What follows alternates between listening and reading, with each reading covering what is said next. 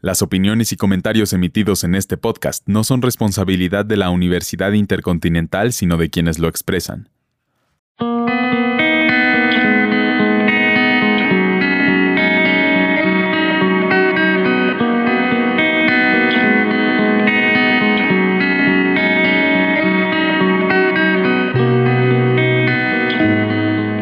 Atención a todos los fanáticos de The Beatles, este podcast es definitivamente para ustedes. Les damos la bienvenida a este nuevo episodio del Week Podcast.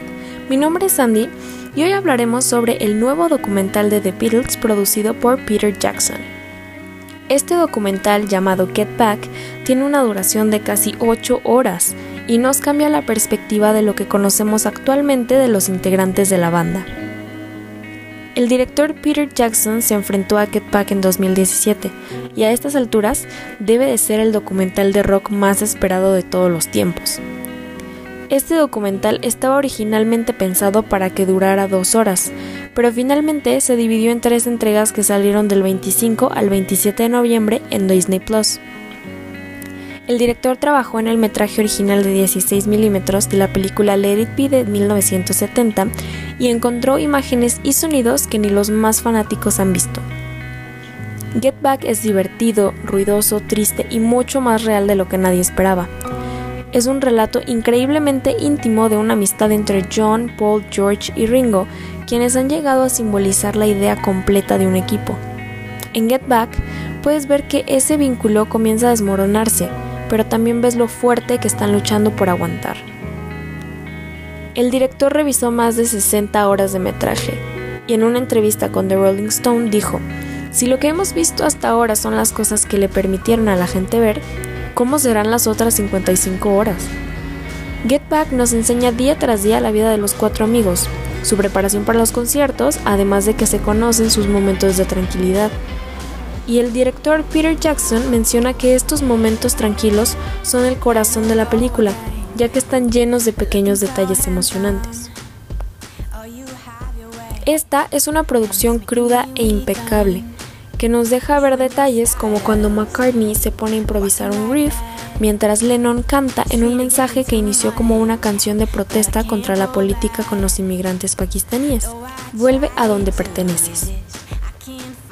Nos deja también observar a un McCartney entusiasta que intenta erigirse como líder, a un Lennon a veces distante, otras sarcástico y divertido, a un Harrison irritable que se siente ninguneado por sus compañeros en su mejor momento creativo, a un Ringo Starr que evita conflictos y está cómodo en su perfil bajo. El documental también nos deja ver de manera novedosa la química entre John y Paul que funciona hasta el final, cómo se entienden, respetan y complementan.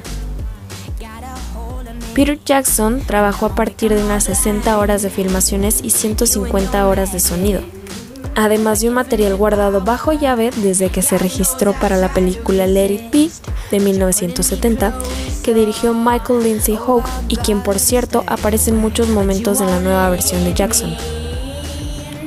El nuevo director menciona que ensamblarlo todo requirió de un esfuerzo monumental que obligó incluso a leer sus labios para que todo encajara y el resultado es deslumbrante en su calidad visual y sonora.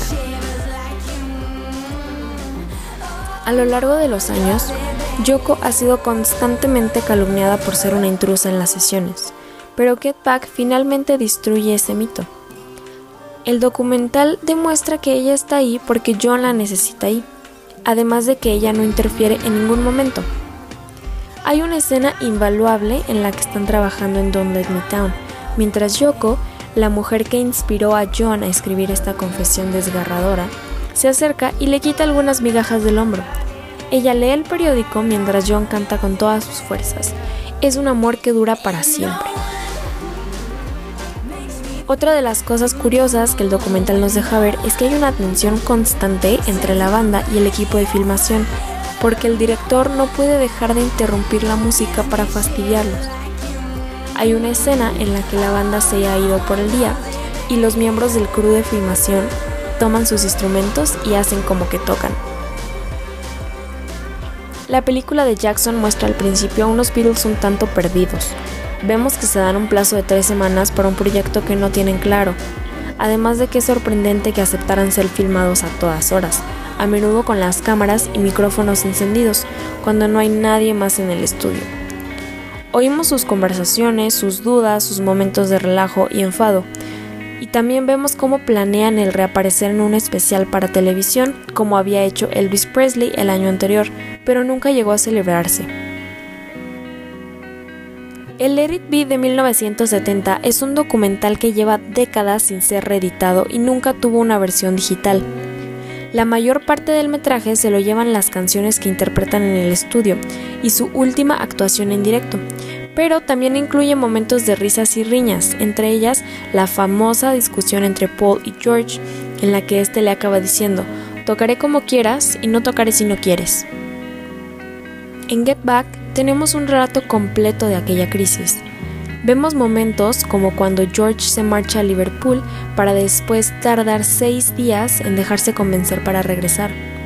Durante este lapso oímos una conversación de cafetería en la que John le reprocha a Paul que corrija tanto a los demás, a lo que Paul admite a John diciendo que él era el jefe, pero que después él ha tenido que aceptar ese trabajo y que le cuesta. Y meses después vemos cómo Lennon consideró una traición que fuera McCartney quien anunciara el fin de los Beatles, su banda. Fue el propio Paul el que declaró es el vistazo definitivo tras bambalinas. Realmente eres una mosca en la pared viendo cómo trabajan The Beatles. Ahí está y eso me encanta. Éramos John y yo, también éramos George y yo, también fueron George y Ringo. Todos teníamos esa relación y es lo que nos fortaleció. Amo eso. El sentido del humor se manifiesta en lugar del sentimiento de arrepentimiento.